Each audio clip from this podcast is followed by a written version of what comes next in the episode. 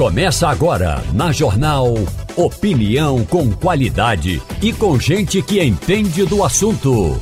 Com Igor Maciel, Eliane Cantanhede, Romualdo de Souza e os jornalistas do Jornal do Comércio, deixando você bem informado. Passando a Limpo. Eita, começou Passando a Limpo. Muito bom dia para você, bom início de semana. Você que nos acompanha pelo aplicativo, você que nos acompanha pela internet, pelo rádio, no, em casa, no carro, no trabalho. Muito obrigado a todos vocês pela audiência. Romualdo de Souza, bom dia. Muito bom dia para você, bom dia também ao nosso ouvinte. Hoje é um dia especial para a gente cumprimentar os profissionais da área de educação. O dia do professor foi no fim de semana eu aproveito essa oportunidade para abraçar a todos aqueles colegas professores. A gente faz a diferença, não tenho dúvida disso. Hoje é dia do comerciário também, ontem foi dia do professor. A gente daqui a pouquinho vai conversar, inclusive, com um ex-ministro da Educação, o Cristóvão Buarque, falar aqui sobre essa sobre a, a, o desafio da educação no Brasil. Ivanildo Sampaio, muito bom dia. Bom dia, Igor. Bom dia, ouvintes da Rádio Jornal. Bom dia, companheiros da bancada.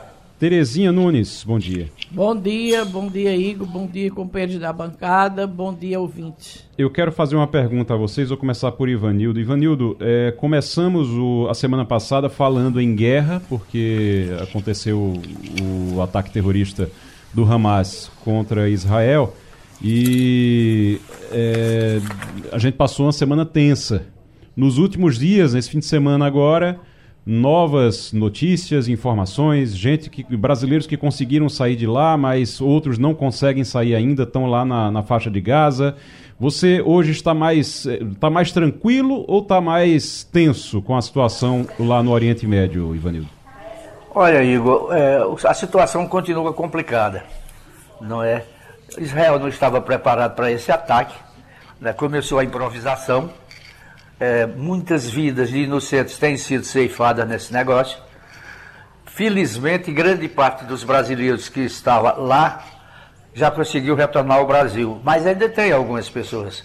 E a gente fica preocupado com esse restante de pessoas brasileiras e com todos os inocentes que estão perdendo a vida nessa guerra. Uma guerra que você não sabe quando vai acabar. É verdade. O Romualdo de Souza, mais tranquilo, mais tenso? É, o que a gente percebe é que a comunidade internacional, inclusive a ONU, está debatendo o assunto, o que já é um bom começo. Agora, o que a gente percebe também é que tinha muita gente reacionária e conservadora trancada dentro de um armário. Essas portas se abriram e elas estão fazendo ou pintando o terror pelas ruas do mundo afora.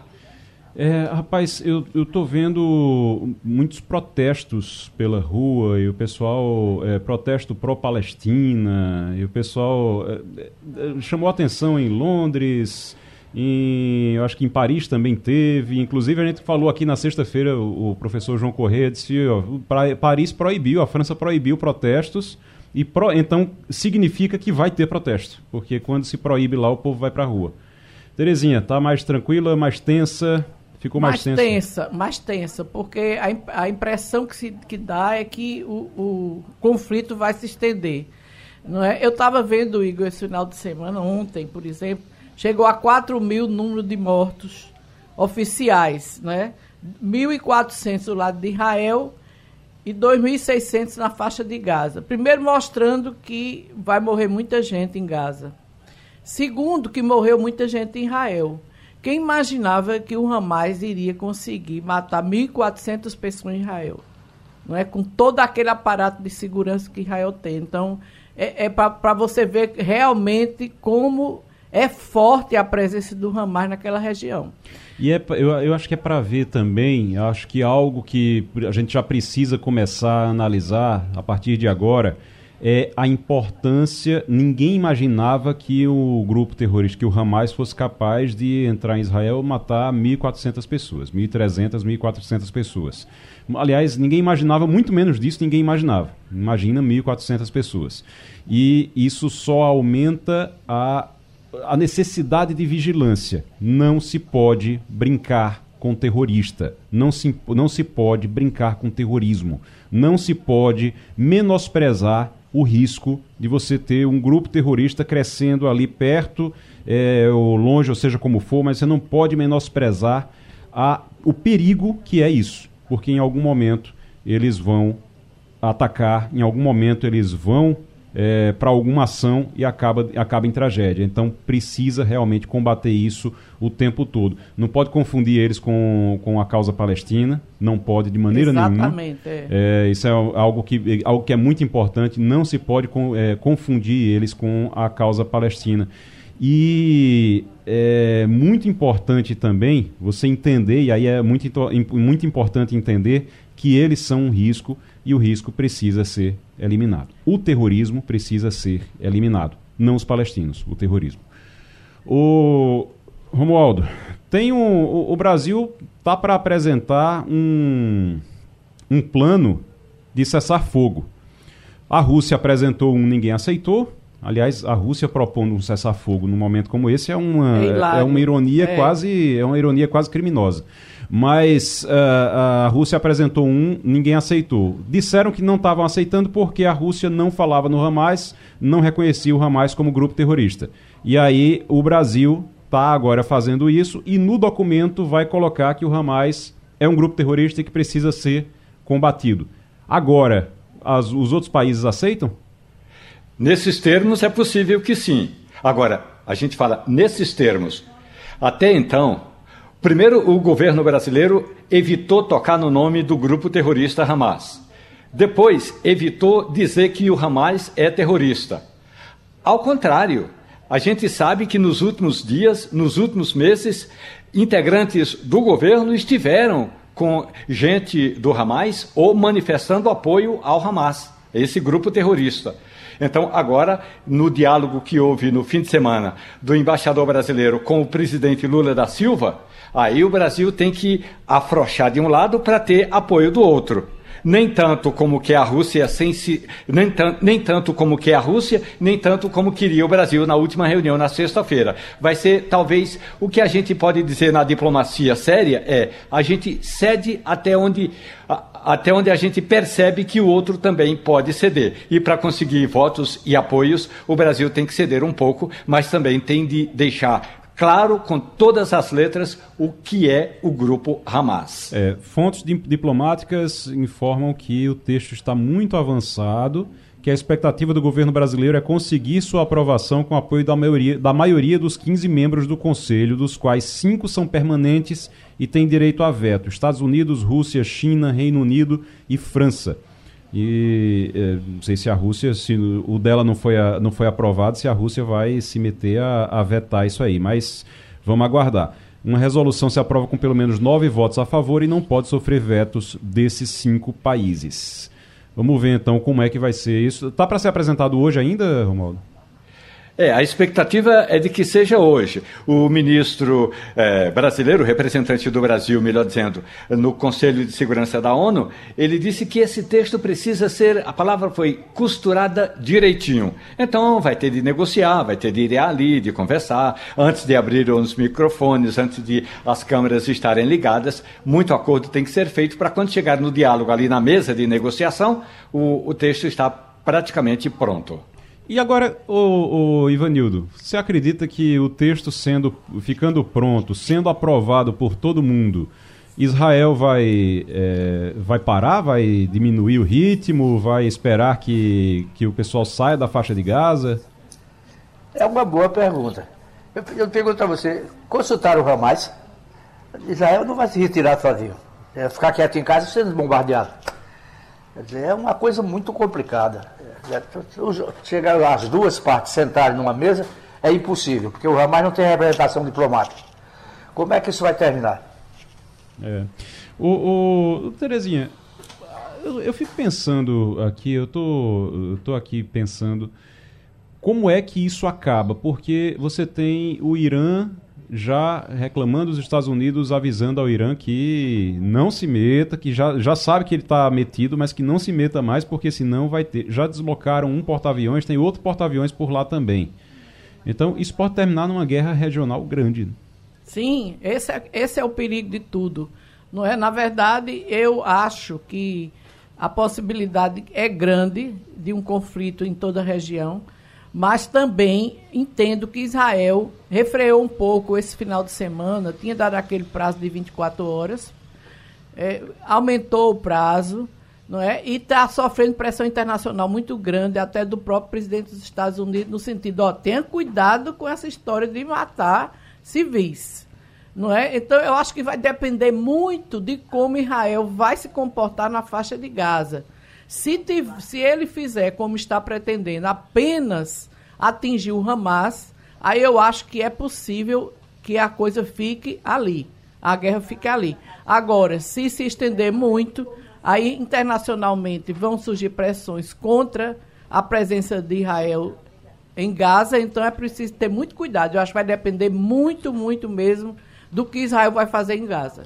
Eu é, tô. A, a, gente daqui a pouquinho a gente vai voltar a falar sobre isso, vai voltar a falar sobre a guerra em Israel e, e Israel contra o Hamas. Daqui a pouquinho, estou vendo agora informações que os brasileiros estão aguardando um corredor humanitário em Gaza para poder sair pelo Egito, os brasileiros que estão lá. Tem um avião da presidência da República é, inclusive, semana passada a gente falou aqui que era o avião do presidente. Não é o Aerolula, é um avião da presidência, da frota da presidência, que até Romualdo é, conversou isso com a gente depois. Romualdo checou e disse: ó, não é o avião do presidente, é o avião da presidência, que está lá em Roma esperando para que o, o Egito diga: passaram a fronteira, chegaram aqui. E aí o avião vai para lá para esperar eles. A ordem do Egito, pelo que eu vi, é não pode nem colocar o pé no chão. Tem que entrar, atravessar a fronteira de carro e depois desce do carro direto para a escada do avião.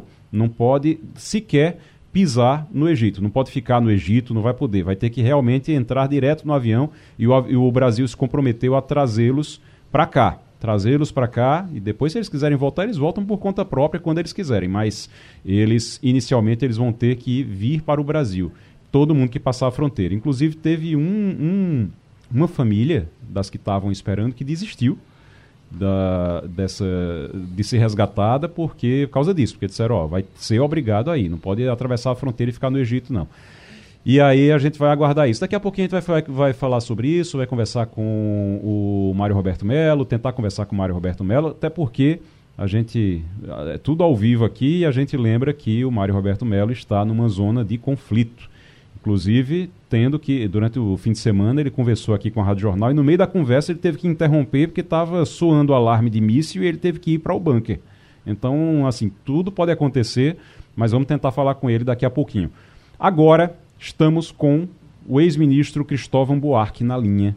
Ex-ministro da Educação, ex-senador. Cristóvão Buarque. Professor, muito bom dia. Bom dia. Ô, professor, Agora, eu tenho um monte, tem uma lista aqui de. Seu currículo é grande, então tem uma lista aqui: ex-governador, ex-ministro da Educação, ex-senador, mas eu gosto mesmo de chamar de professor. E, aliás, a nossa conversa é sobre isso. Nossa conversa é sobre isso. Eu, Oi. Eu só sou mesmo duas coisas: hum. professor e pernambucano. Oh, que coisa boa. O resto é só ex. Então não precisa ainda de bem, mais nada. Ainda, ainda bem que não sou também ex-marido, continuo só marido mesmo. então continua sendo só marido. Ô, professor, o, ontem se, foi o dia do professor, dia 15 de outubro, e o senhor tem uma trajetória, a sua história é ligada realmente à educação, em todos os seus mandatos, o senhor trabalhou muito por educação e sempre defendeu que a educação era e é a solução para o Brasil.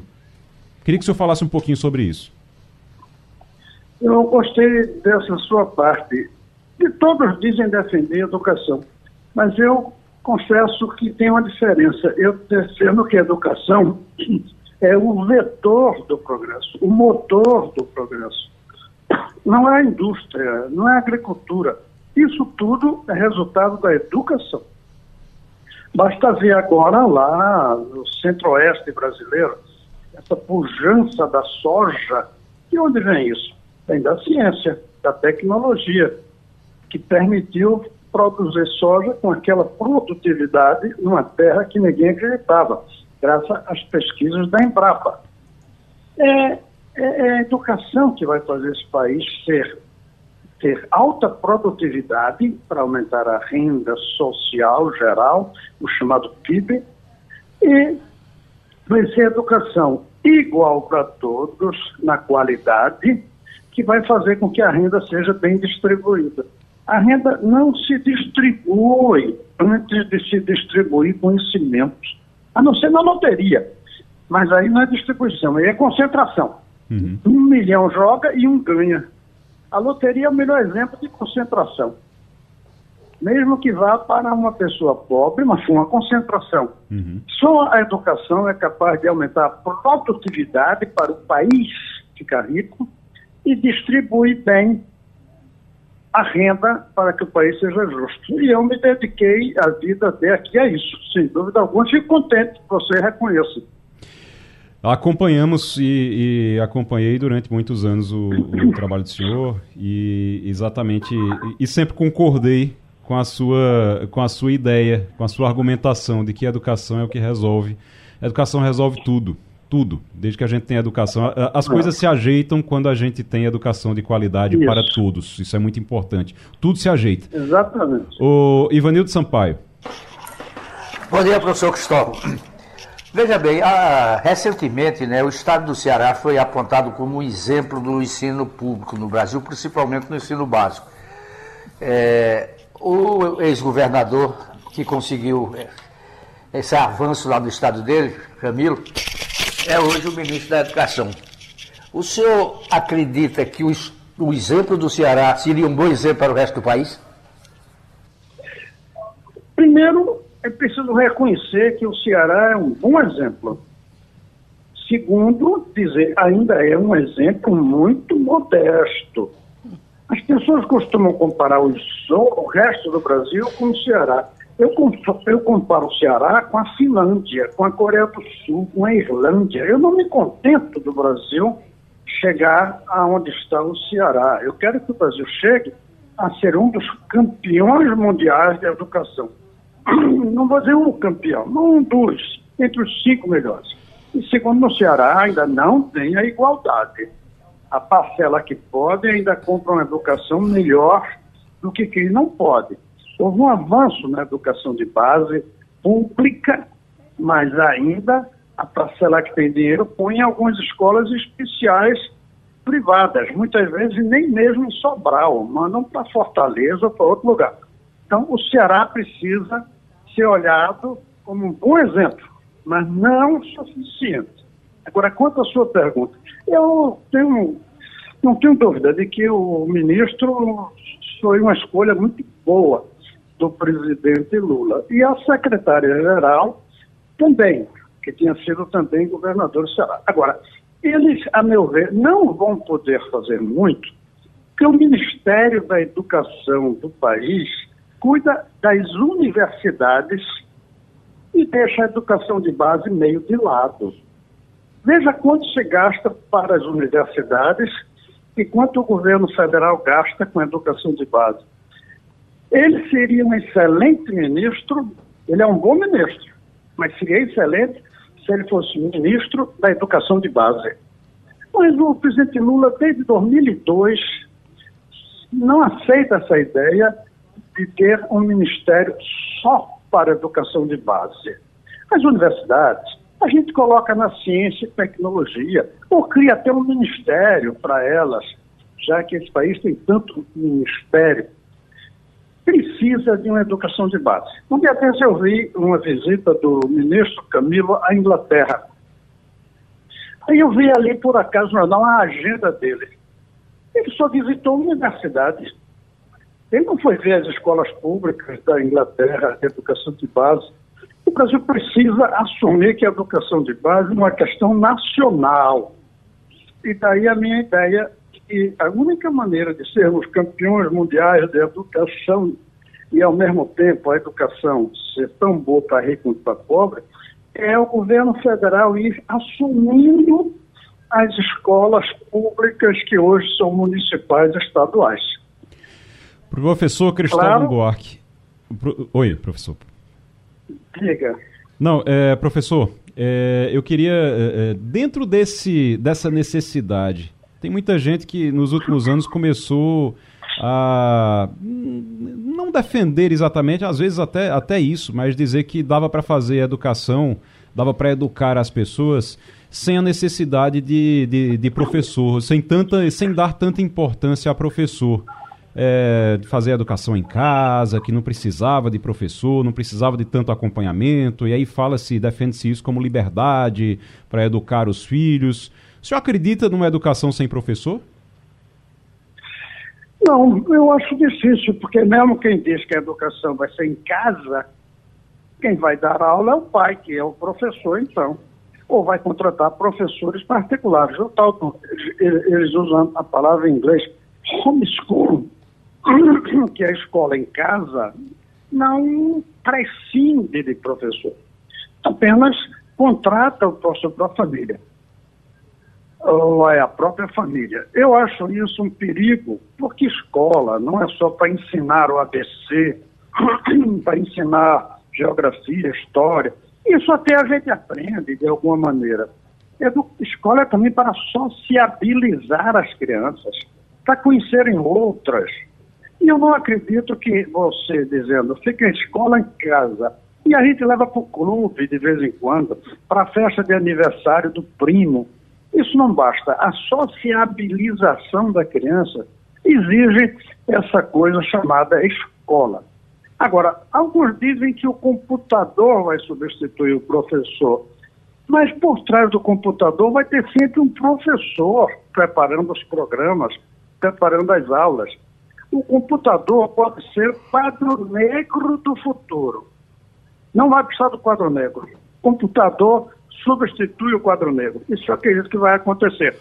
Mas o professor, aquela pessoa que passa o conhecimento que já existe para os mais jovens, isso sempre vai precisar.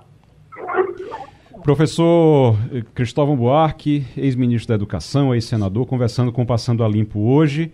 Estamos falando aqui do Dia do Professor e da Educação no Brasil. Terezinha Nunes. Bom dia, professor. O senhor teve recentemente aqui em Pernambuco e, e, me chamou a atenção o trabalho que o senhor está fazendo na Vila Canaã.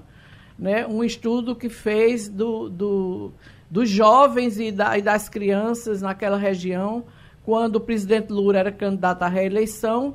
E hoje o senhor comparava como vivem as, as crianças daquela época e como elas como viviam e como estão hoje. Ou seja, o senhor, inclusive, colocava dúvidas sobre a educação hoje, com tantos anos de, de, que já tivemos entre, entre a reeleição de Lula e agora. Como é que foi mesmo essa sua decisão de acompanhar essas crianças e qual a sua avaliação da situação da educação a partir desse exemplo? Puxa, eu fico muito contente que tenha trazido esse assunto. Eu vou contar a história. Um dia eu estou em Brasília, em 2005, eu tinha sido ministro um ano e meio antes, e vi uma foto do presidente Lula agachado na frente de crianças bem pobres. Eu vi aquela foto, me impactou muito, e descobri que era em Canaã, em Toritama. Toritama. Sim. As nos dizem que é Caruaru, porque fica ali é. dentro, é. da fronteira. Ali, é, ali é, uma área, é uma área, professor, bem. Eu, eu, sou, eu sou de Caruaru, posso falar ali com propriedade. Aquela área é uma área bem complicada, abandonada exatamente por ser na fronteira. Ela é. Tem um pedaço que é Toritama, a maior parte é Toritama e a outra parte Caruaru. Mas exatamente por ser na fronteira, tem gente que mora lá, mas vota em Caruaru, tem gente que mora lá, mas vota em Toritama, então ela acaba sendo abandonada por todo mundo que está ali. É uma pois área é. realmente muito quando complicada. Eu vi, quando eu vi a foto e descobri que era ali, eu aí tomei uma decisão que pode parecer estranha. Eu disse, eu vou lá, eu vou ver quem são essas crianças que estão na foto. A foto publicada no, na Folha de São Paulo. Aí vim, vim e localizei as crianças. Conversei com os pais, visitei a escola, conversei com os professores, e escrevi uma carta ao presidente Lula. Me lembro do título: Companheiro Presidente. Essas crianças têm nomes. e dizia, olha, essa Vivi aqui, botei foto na carta. Fiz uma carta impressa, bonitinha, botei foto da escola, da professora, dos, das crianças, e disse, veja como é a escola. Essas crianças não vão ter futuro. Mas a culpa não é sua, presidente, o senhor chegou agora faz dois anos. Mas daqui a dez anos a culpa será sua se continuar assim. E disse o que eu achava que deveria ser feito: dez medidas que, a meu ver, se tivéssemos tomado lá atrás, na época que eu era ministro, por exemplo, e não consegui que se tomasse, as coisas poderiam mudar. E mandei a carta para ele. E aí eu fiz uma coisa que reconheço, desculpe se posso parecer pretencioso, mas poucos fariam. Dez anos depois eu voltei lá. Voltei lá e encontrei aqueles menininhos.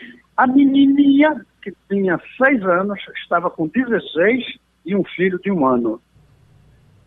O menino que tinha sete ou oito estava com 18 e desempregado. Um outro tinha sido assassinado.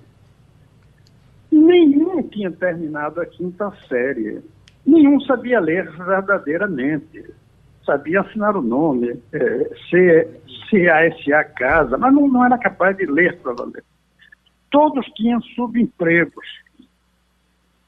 Aí eu fiz um, um outro artigo em função do filho da menina, que estava com um ano.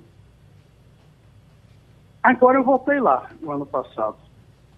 Eu voltei lá, não, esse ano, esse ano, no, no primeiro semestre.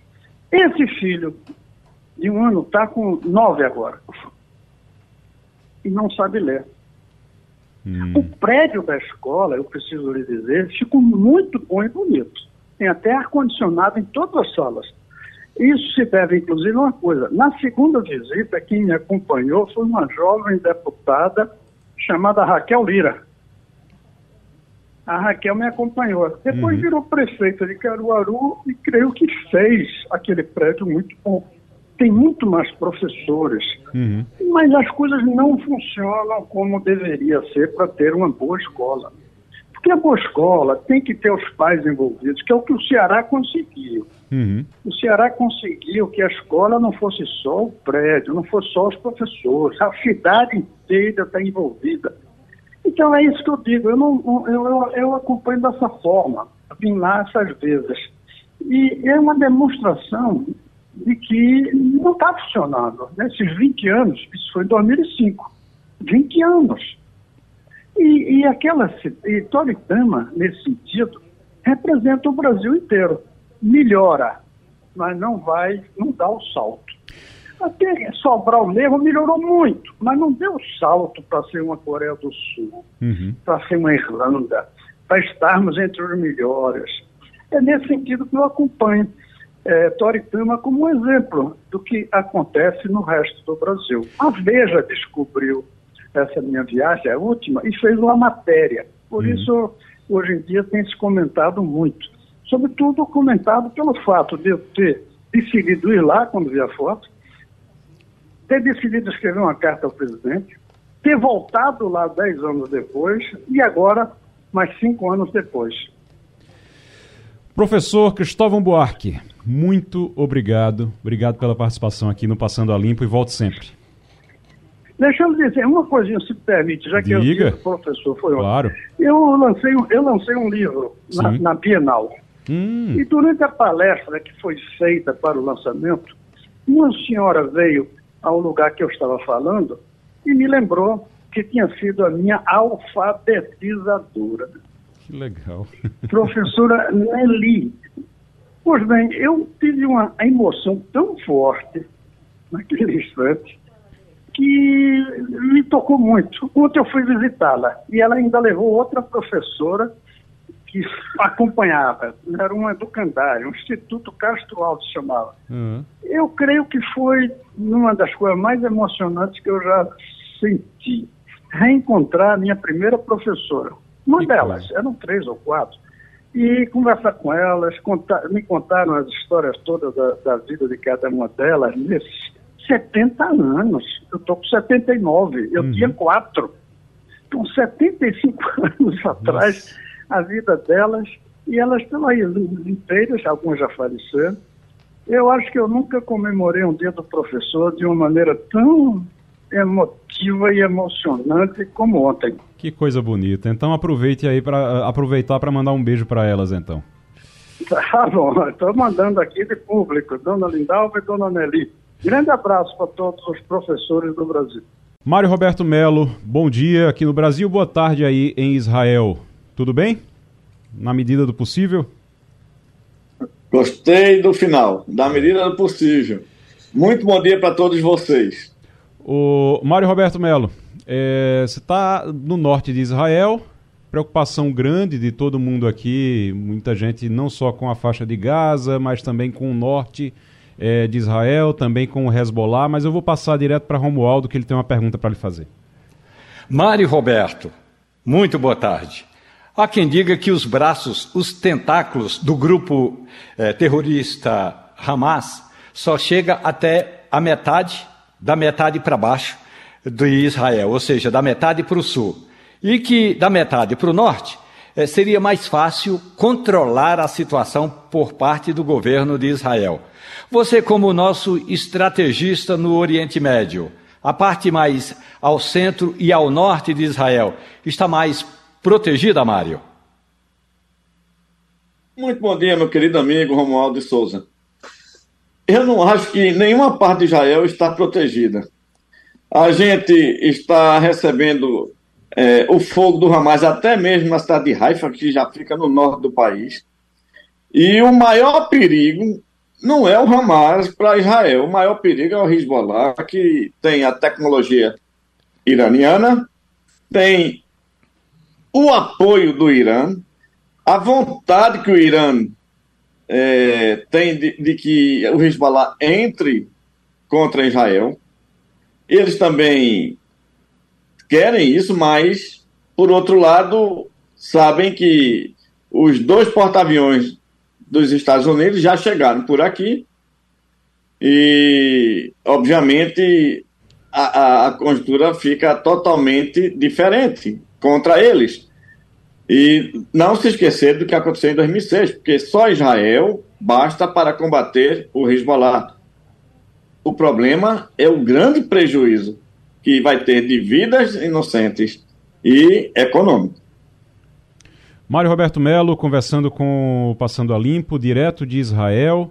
Eu, ô Mário, eu queria. Fica todo mundo preocupado. Queria saber, seu filho está com vocês ainda? Tá, ou voltou já para a linha de frente? Como é que tá? Infelizmente, às 4 horas da manhã de hoje, ele voltou. Não totalmente recuperado, mas teve que ir, já estava podendo andar hum. e retornou. E retornou no momento em que se aprofundou a, a crise ontem aqui com o Norte, que é o maior perigo é, dessa guerra e, inclusive, ontem, ao vivo com o Paulo Roberto, estava dando entrevista, uhum. é, caiu um míssil muito próximo aqui da fábrica e eu corri para o abrigo. E quando eu entrei no abrigo, caíram mais dois.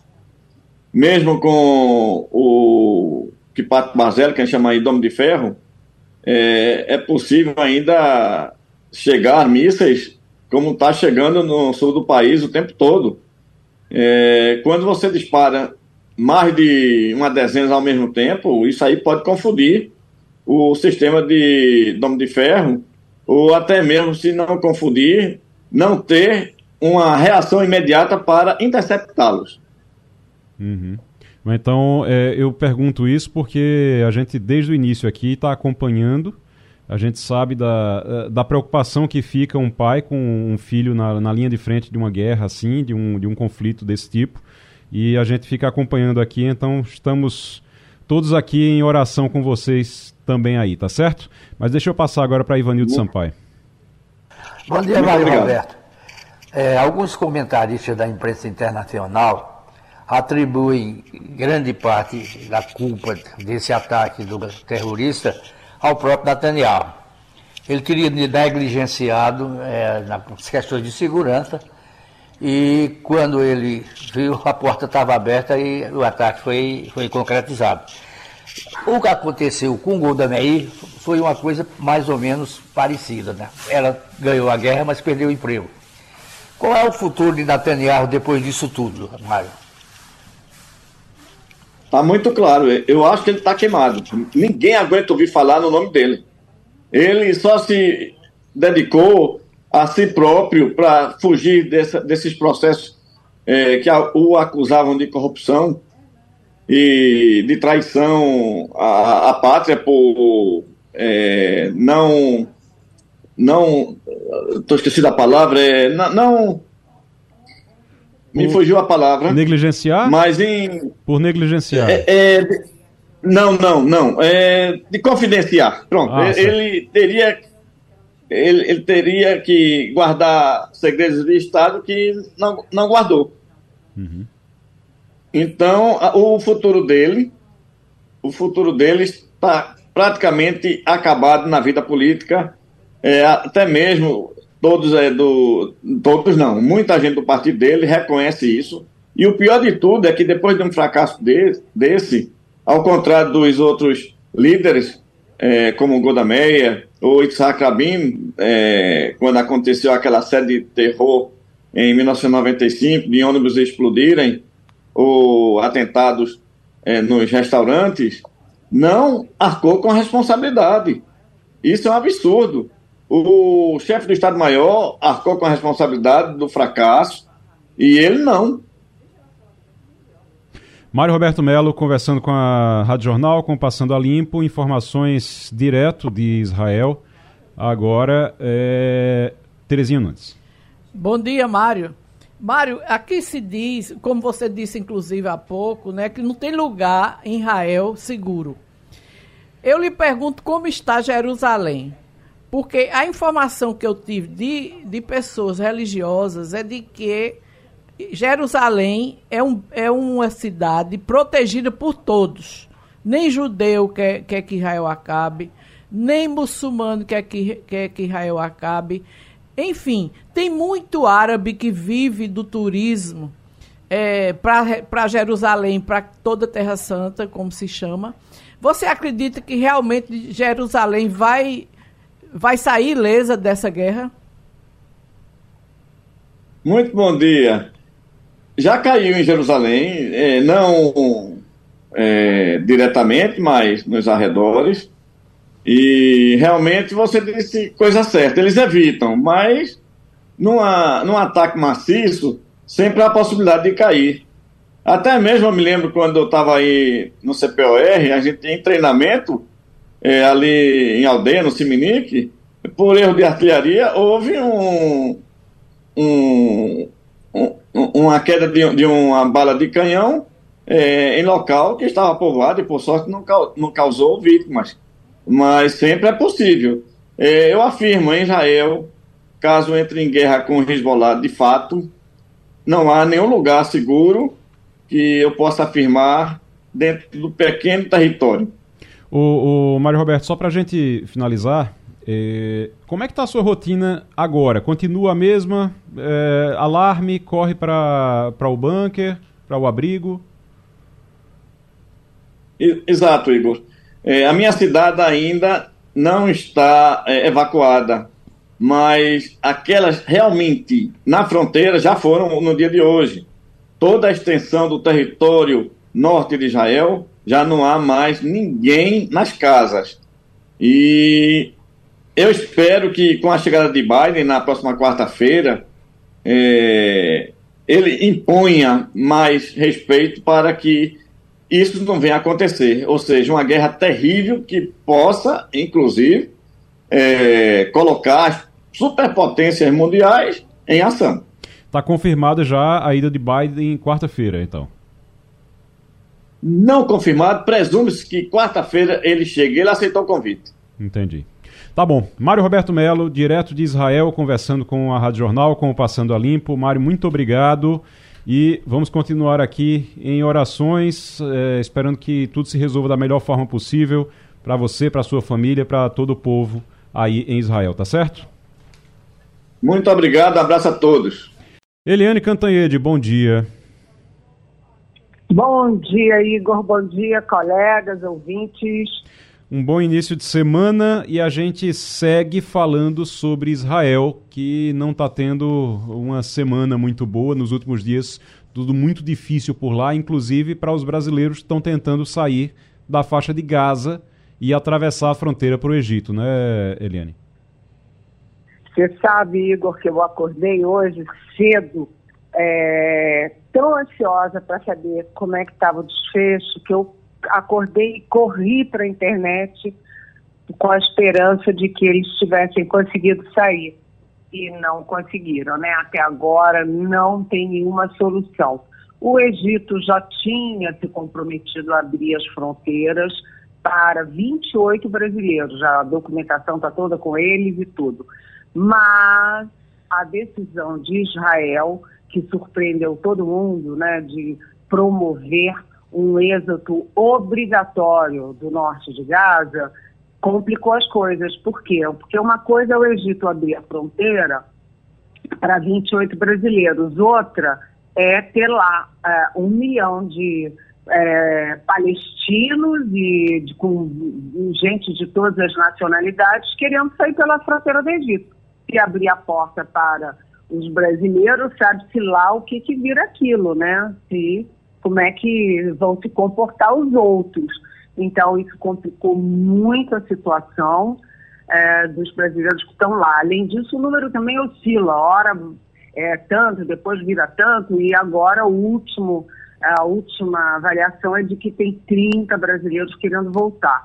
Até agora, nada, situação muito dramática, e eu fico me colocando no lugar dessas pessoas, imagina, você está lá com seus filhos, a qualquer hora pode cair uma bomba na sua cabeça, sabe? É, é assim, eu fico assim, aflita, é desesperador, né? Essa situação é desesperadora. E uh, o pior é que o Egito né, recuou com medo de que abrir para um seria abrir a porteira para todo mundo, e do outro lado Israel diz também nega que esteja negociando a saída é, desses palestinos e dessas pessoas que estavam em Gaza. Ou seja, está tudo muito, muito complicado. A operação do Brasil, a operação diplomática, militar do Brasil para retirar os brasileiros de Israel foi um sucesso reconhecido é, por todo mundo, né? inclusive uhum. por opositores do governo Lula. Foi realmente um sucesso, foi um bom momento para a FAB, um bom momento para a diplomacia brasileira, quase mil brasileiros foram trazidos de volta. Mas a questão agora é com esses brasileiros de Gaza. E, e não tem, ainda não tem um horário, não tem um prazo para que eles saiam da região conflagrada. E o conflito lá só piora, né? É verdade. Porque agora, além de você ter o conflito com Hamas, né, o Hezbollah está entrando na história. Já teve dois ataques de Israel ao, ali a, ao sul de, do Líbano, né, e isso significa confronto com o Hezbollah, que tem sede no Líbano. Então a coisa está muito, muito complexa. O Hezbollah tem sede no Líbano e é apoiado pelo Irã. Olha que confusão. É, que, que, que, que, que nó ali para resolver realmente. O Eliane Cantanhede na Rádio Jornal, Ivanildo Sampaio. É, realmente a coisa no Oriente Médio está muito feia. Mas vamos falar da briga doméstica. O, é, o ministro Gilmar Mendes reagiu, até de forma que não é muito estilo dele, a algumas colocações feitas pelo presidente do Congresso, o Rodrigo Pacheco, Eliane, essa briga vai crescer, vai parar por aí e como é que vai terminar isso? é uma boa pergunta. É, como vai terminar não se sabe, mas o fato é o seguinte: você tem políticos, né? E políticos como diplomatas negociam. O Gilmar Mendes não é político nem diplomata, mas ele é muito articulador, né? Tanto que vem governo, sai governo, entra governo, e ele tem boas, uh, boa interlocução com o presidente de plantão. Ele tanto falava com ele, bem, ele era muito próximo, até hoje muito próximo do Fernando Henrique, mas ele falava com a Dilma, ele falava com Lula, ele falava com Bolsonaro, agora fala de novo com, com Lula, enfim, o, o Gilmar Mendes não é homem de guerra, ele é homem de é, enfrentar, mas de articular a paz. Então, o, o próprio Rodrigo Pacheco era o cara da paz, né? Durante o governo Bolsonaro, o Rodrigo Pacheco segurou muito aquelas investidas é, do Bolsonaro contra a democracia, contra as urnas eletrônicas, é, enfim, contra, a favor de armas. O Rodrigo Pacheco foi muito é, firme naquele momento. Só que agora o Rodrigo Pacheco está num momento complicado eleitoral em Minas. Ele, inclusive, é, eu estava conversando com, com fontes na semana passada que é, a previsão em Minas é de que o Rodrigo Pacheco corre o risco até de não ser reeleito para o Senado. Então, ele, ele descobriu que bater no Supremo pode dar votos. E ele, ah, ele pegou aí a lança e saiu na linha de frente contra o Supremo. Bem, é, onde vai dar isso? A guerra entre o Supremo e o Congresso continua, principalmente com o Senado, e o, nesse momento a discussão é o Senado tentando limitar os poderes e a atuação do Supremo.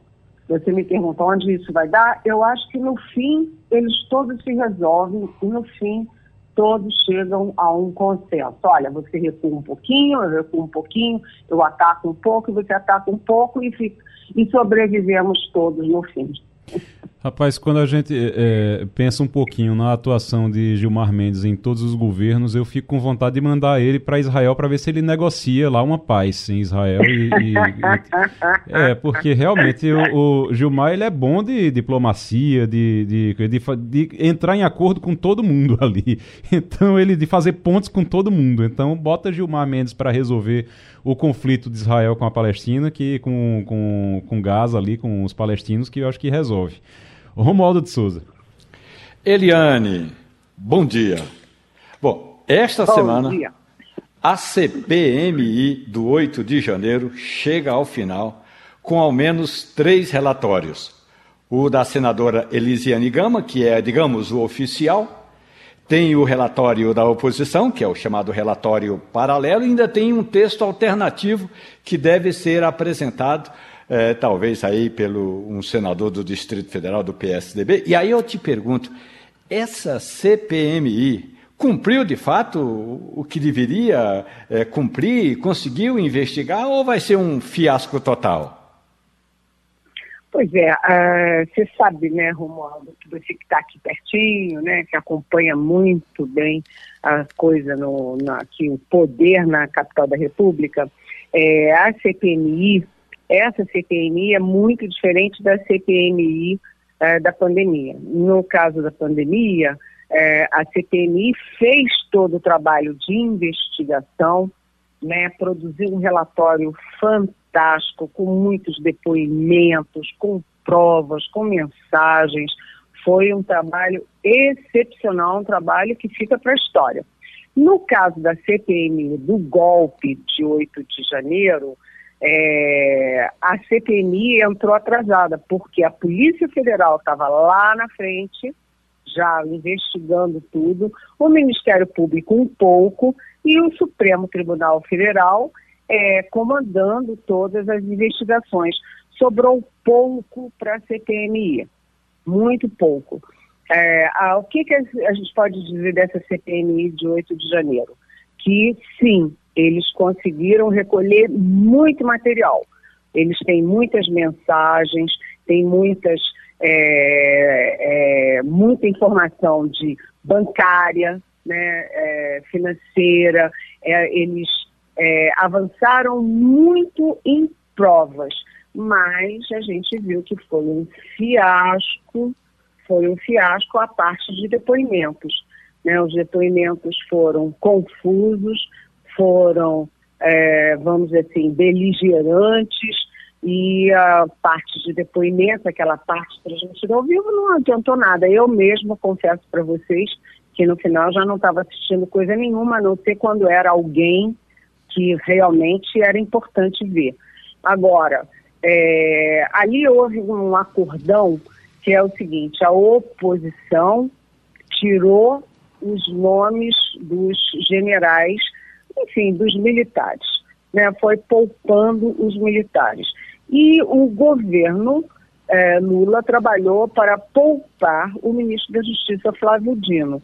Então é assim, você protege o seu, eu protejo o meu.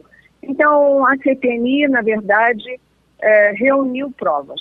Ponto. Vazou muito para a imprensa, o que é bom, ajuda a informação, mas é uma CPMI que realmente não faz história como a da pandemia. Eliane Cantanhede, na Rádio Jornal, Terezinha Nunes. Bom dia, Eliane. É, amiga, a gente tem aí a história da postura do governo federal em relação ao Hamas. A gente teve, inicialmente, o presidente Lula falando em terrorismo, mas sem citar o Hamas. Depois, alguns expoentes fortes do PT e da, dos outros grupos, da, dos outros partidos de esquerda, é, até que justificando o fato do, do ataque do Hamas.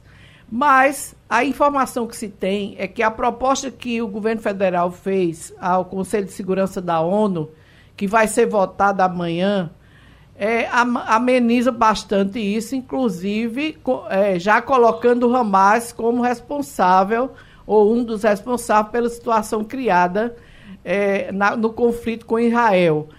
Você acha que mudou realmente a postura do governo brasileiro de lá para cá?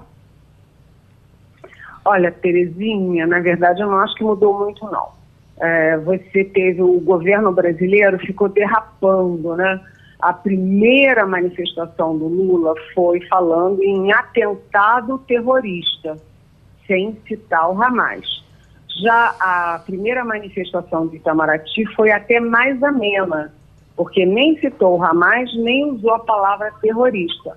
O Brasil tem, é, tem um cuidado de sempre, tradicionalmente, o Brasil é, adota a determinação do, da ONU para, para os grupos. Então, se o, a ONU declara que o Estado Islâmico é terrorista, o Brasil adota a expressão terrorista para o Estado Islâmico. Como a ONU nunca adotou a expressão é, terrorista para o Hamas, o Brasil segue a ONU e não usa a determinação, a classificação terrorista para o Hamas. Então, é, o Brasil teve esse cuidado, mas é, vai e volta por quê? Porque o Brasil quer manter canais com Israel. O Brasil não quer é, tomar partido para um lado ou para o outro. Agora, a esquerda brasileira e mundial é muito claramente pró-Palestina e acaba sendo condescendente com o Hamas. Não dá para dizer que o Hamas é Palestina. Palestina é uma coisa, Hamas é outra. É uma parte extremista da Palestina. Mas é, o Brasil não quer tomar partido de um lado ou outro para manter contatos nos dois. Tanto que o Lula conversou nesse fim de semana com o Mohamed Abbas, que é o, o presidente da autoridade palestina. Então, é, hoje a ONU vai, o Conselho de Segurança da ONU, presidido pelo Brasil esse mês, vai é, votar a proposta da Rússia. A proposta da Rússia, que foi mal recebida, tal, porque não cita o Hamas, não cita terrorismo, foi considerada como objetivo interessante pela diplomacia brasileira, porque pede cessar fogo de Israel e, ao mesmo tempo, é, exige a liberação dos reféns é, do Hamas mas a, a proposta da Rússia vai ser votada hoje, vai ser derrubada, isso tudo indica que será derrubada, e a do Brasil está sendo muito bem costurada pela diplomacia brasileira. Seria um sucesso estrondoso a proposta brasileira passar, mas depende dos russos, aliás, é, de vários russos, porque o, o Conselho de Segurança é de, é, tem cinco países que são membros permanentes. Se um deles, basta um deles vetar, que não tem consenso, não tem resolução. E aí a gente tem Estados Unidos, França e Reino, Reino Unido com Israel. E você tem do outro lado Rússia e China com, uh, com a Palestina e, portanto, nesse momento, contra Israel. Então, é muito complicado. Agora, se for, se o Brasil conseguir aprovar a resolução, realmente, é, olha, é manchete internacional, né? É, vamos aguardar então. Eliane Cantanhede, muito obrigado e até sexta-feira. Até sexta-feira, um beijão. Toda vez que se fala alguma coisa de, é, de FGTS, o pessoal fica logo prestando atenção. E tem notícias sobre o FGTS. No STF, o governo já está perdendo por 2 a 0 na correção do FGTS, Romaldo. Tem um processo que está em julgamento, hum. cujo pedido de vista era do atual presidente, o ministro Luiz Roberto Barroso. Aí agora o processo já está sendo discutido. No STF já foram dados dois votos, de um total de dez, porque é bom lembrar, Lula não, vai, não está se mexendo para nomear o 11 ministro, então só tem dez ministros no Supremo. E o governo já está perdendo de 2 a 0.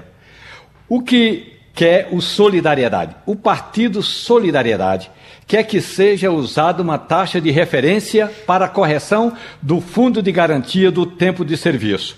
A proposta do Solidariedade é que seja o INPC, Índice Nacional de Preços ao Consumidor Amplo. O que disse o voto do ministro Barroso? Não há inconstitucionalidade na taxa que o governo usa hoje. O governo usa hoje a TR mais 3%. Aí se não há inconstitucionalidade, onde vamos parar? O ministro Luiz Roberto Barroso entende que é possível achar um meio termo entre o que quer o Solidariedade, o IPCA, e o que é hoje ATR mais 3%. Portanto, se não há inconstitucionalidade na atual taxa, mas o ministro eh, André Mendonça, que segue Barroso, diz o seguinte: não há inconstitucionalidade, mas a gente também não pode ficar com o fundo de garantia sendo corrigido apenas com a taxa referencial mais 3% ao ano. É muito pouco. É, é, é, pouco, mas é, se for realmente dessa forma, deve. Vai aumentar bastante o que as pessoas têm de saldo do FGTS, vai dar uma aumentada, se for decidido, se for, se for decidido assim. Seria isso? É, mas não é todo o fundo que está lá no, na Caixa Econômica, não. É hum. só a partir da, uh, das novas contratações. Ou seja, a partir de agora, o Fundo de Garantia do Tempo de Serviço vai ter uma, uma nova correção, se a maioria assim decidir. Entendi. Deixa eu dar um, um registro aqui que a gente está falando desde cedo. Dia do professor, foi ontem, hoje é dia do comerciário. O Emanuel, Emanuel Melo, que nos acompanha, está tá, tá ligado na Rádio Jornal desde as 5 horas da manhã, acompanhando, disse, olha, lembrar aí também que hoje é dia também da construção civil. Também dia da construção civil. Importantíssima a construção, o setor da construção civil para o Brasil ainda mais com todo, todas as dificuldades que a gente tem com o déficit habitacional. Esse é um setor que precisa muito ser valorizado e que é um dos setores que gera mais emprego no país também. Então precisa ser valorizado também por isso. Quem está na linha com a gente agora é o gestor de inovação do Sebrae e realizador do Hack Play, Tiago Vieira. Tiago, muito bom dia para você. Bom dia, Igor, tudo bom? Tudo bom. Prazer estar falando contigo aí sobre esse tema que a gente gosta tanto. Prazer é nosso. Agora, explique pra gente, porque nossos ouvintes, muitos estão pensando agora, o que danado é esse hack and play que está se falando tanto aqui em Recife e em Pernambuco? Eu gosto de usar uma frase que foi usada por um participante uma vez, né, que ficou definido para todo mundo, que é o Carnaval do Conhecimento.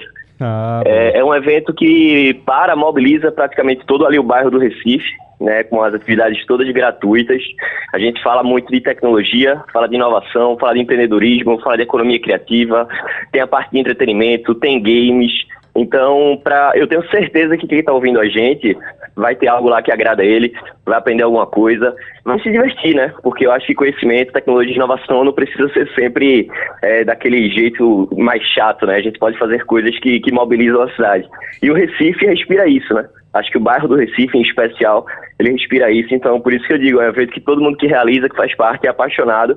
Então, eu queria deixar o convite aí para todo mundo. A gente vai ter palestra, tem oficina, é, tem seminário, tem encontro, tem show, tem tudo que você quiser, até desfile de moda, a gente vai estar tá lá com, pro, é, mostrando para o pessoal. Ô Tiago, mas acontece como? É dentro de alguma sala, de um prédio, de um. É onde? É no, é no meio da rua? É, como eu te falei, se você chegar lá no bairro do Recife, você vai se perder dentro do Hack and Play. A gente usa as estruturas do, dos prédios, né, lá do, do, do bairro do Recife, nas ruas também, a Avenida Rio Branco vai estar repleta, é, ali perto do, do Cais da Alfândega, vai ter no César, vai ter na Sortex, vai ter na Centro, vai ter na Livraria, vai ter o Espaço Sebrae na, na Avenida Rio Branco, então, é, para onde você olhar vai estar tendo Hack and Play e vai ter alguma coisa que, que pode interessar. Agora, eu estou vendo aqui a programação, aí estou vendo os nomes aqui das pessoas que vão participar ali em palestras, seminários, conversas ali, é, é, bate-papo mesmo que vai acontecer durante a programação. Eu estou vendo aqui os nomes. João Carlos Paz Mendonça.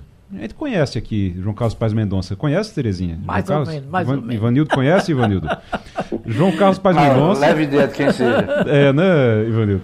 João Carlos Paz Mendonça, que é presidente do Sistema Jornal do Comércio e Comunicação, da JCPM. E além do João Carlos Paz Mendonça, também o produtor mu- musical Condizila. Não sei de quem se trata o Condizila, mas já ouvi falar muito, não, não conheço ele, não sei. Se ele, se ele aparecer na minha frente, eu não sei quem é. Mas eu já ouvi falar tanto do Condizila, porque eu acho que é um dos maiores nomes da música, dessa nova música hoje no Brasil.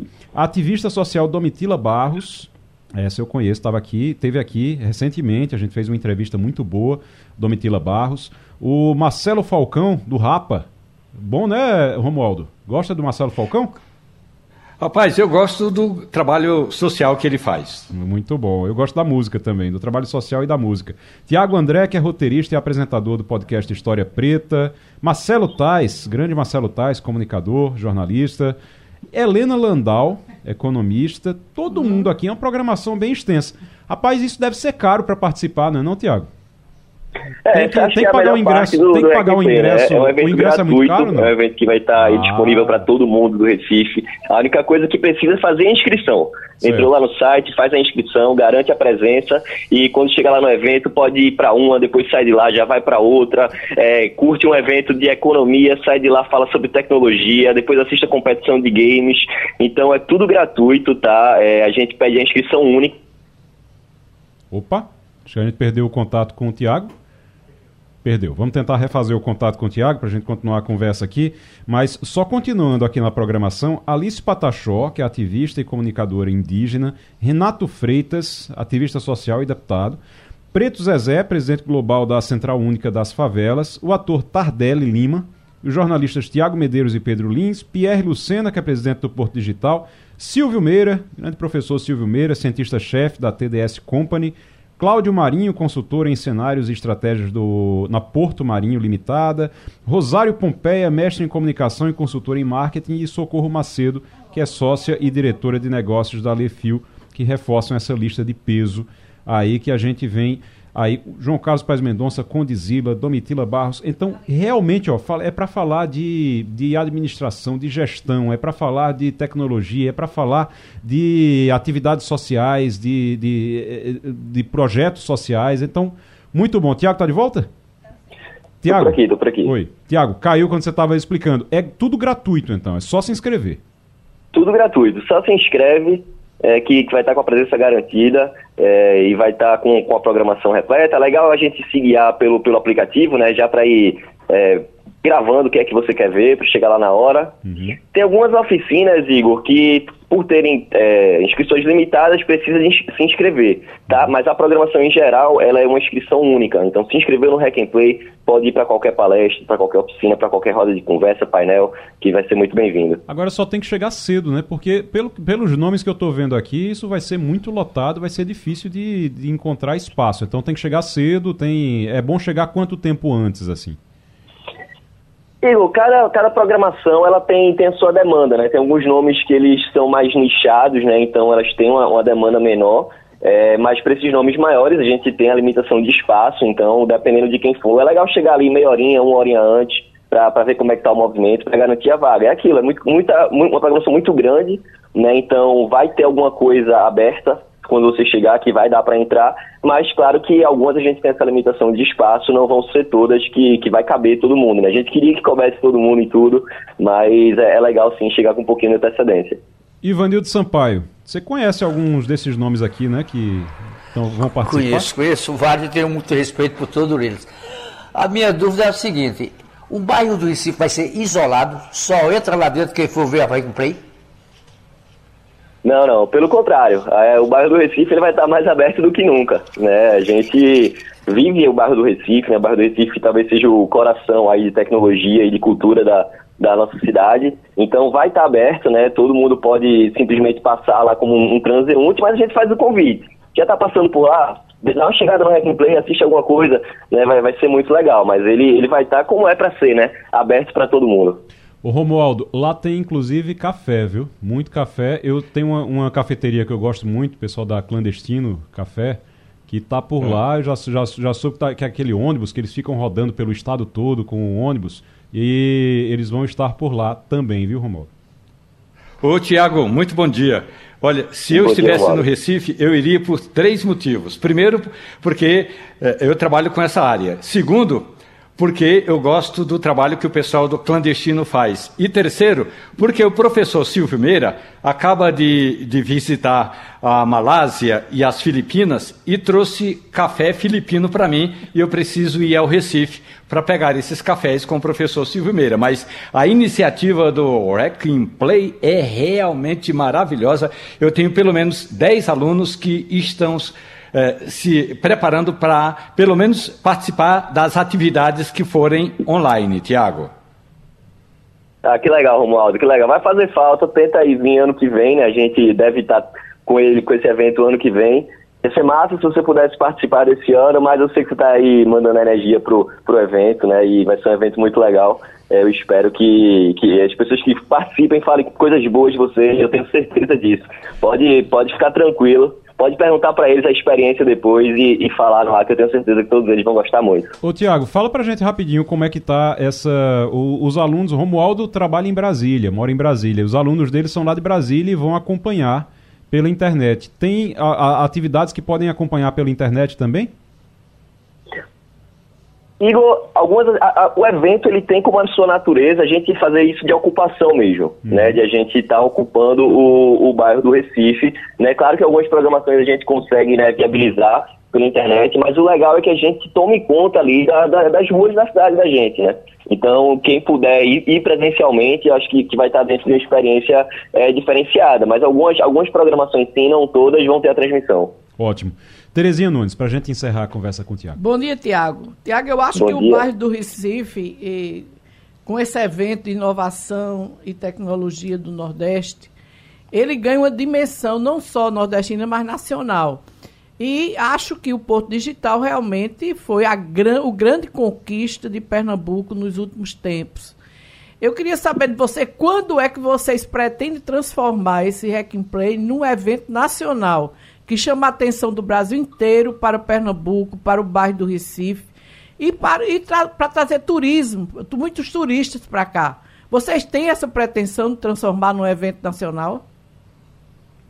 Terezinha, a gente com certeza tem e eu acho que a gente está conseguindo aos poucos chamar atenção para esse evento. Esse evento já é algo que está no calendário nacional, né? É, você falou do Porto Digital, então quem está envolvido nesse ecossistema de tecnologia, é, de inovação, está tá sabendo desse evento. Né? Então, cada vez mais pessoas vêm de fora né, para acompanhar. É, a gente está com, do, do Sebrae está com caravanas do estado todo, gente de fora, de outros estados que estão vindo, pessoas de tecnologia do Brasil inteiro estão vindo. Acho que o porte dos convidados mostra isso. Né?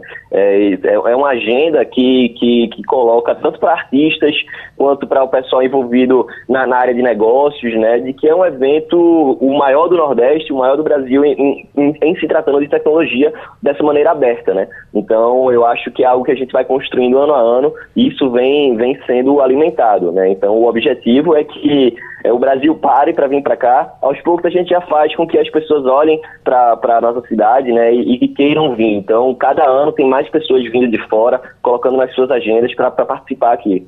Rapaz, 60 mil pessoas é a expectativa, né, Tiago?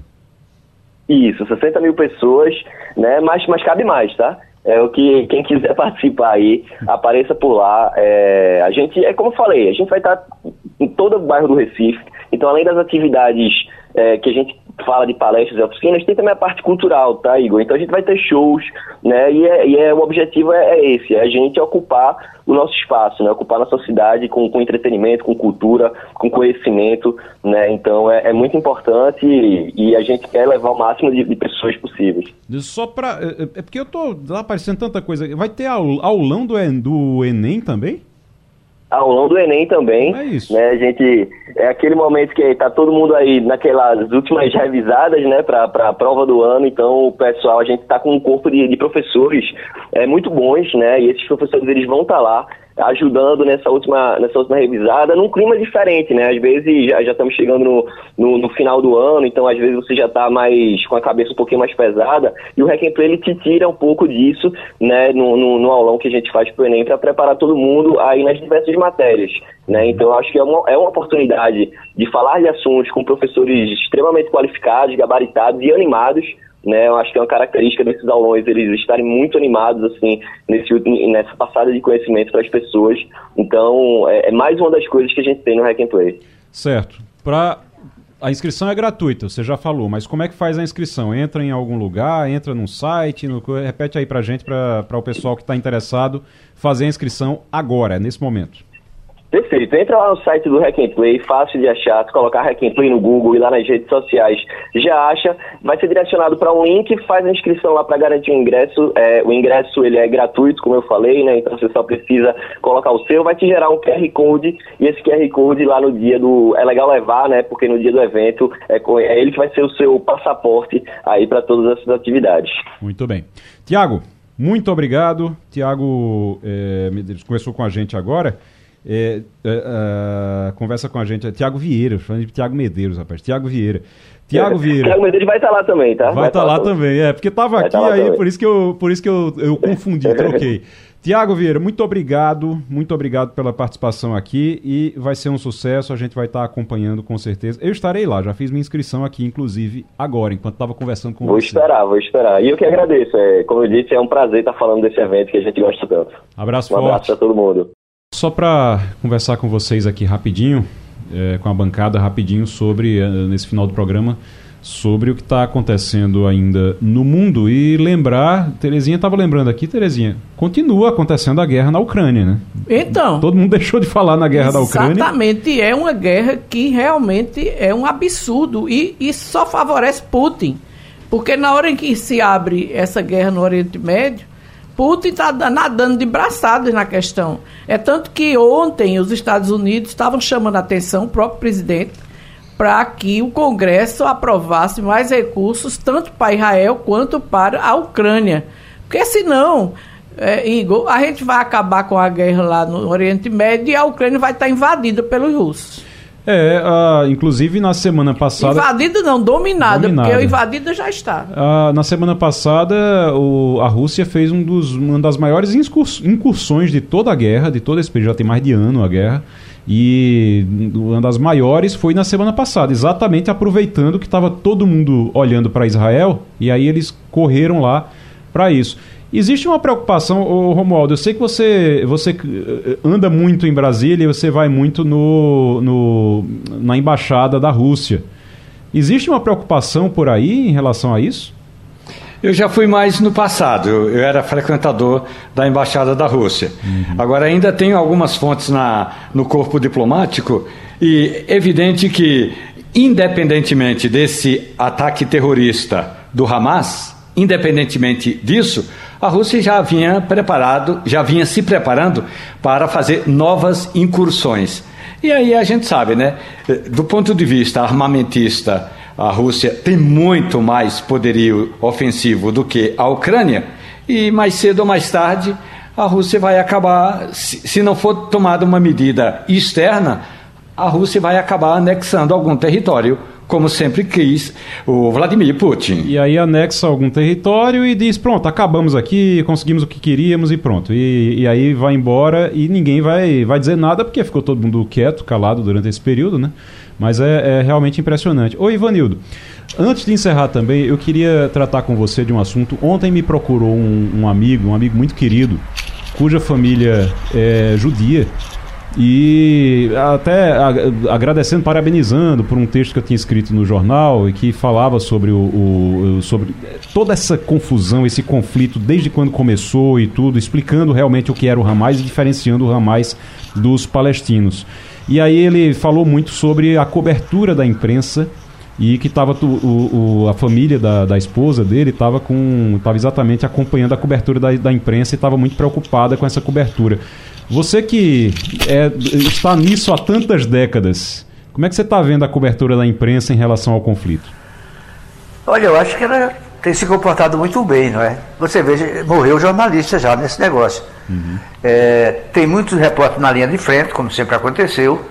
Eu não sei como é que a Globo é, não está mais presente, porque sempre esteve nesses conflitos, né, inclusive nas guerras no, lá no Oriente Médio.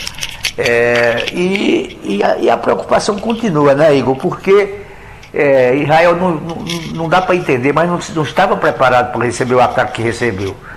Uhum. Não é? Uhum. E, e, a mesma coisa, você diz, então, e a Ucrânia. A Ucrânia você não esperava, não é que a, a Rússia fosse invadir o país quando invadiu. E é como diz Terezinha Nunes, é, o Putin está nadando de braçada, porque todo mundo, todo mundo não, a imprensa esqueceu a Ucrânia e se voltou para o Oriente Médio, se voltou para Israel. E, e, enquanto isso morrem inocentes, né? cidades são destruídas, está acontecendo em Israel e está acontecendo lá na Ucrânia. E, e que Deus nos ajude, porque a coisa é muito feia. É verdade. Ivanildo Sampaio, Terezinha Nunes, Romualdo de Souza, muito obrigado a vocês pela participação hoje. Um bom início de semana para todos nós, que tenhamos notícias melhores lá do Oriente Médio nos próximos dias e também da Ucrânia nos próximos dias. Passando a limpo vai ficando por aqui. A Rádio Jornal apresentou opinião com qualidade e com gente que entende do assunto. Passando a limpo.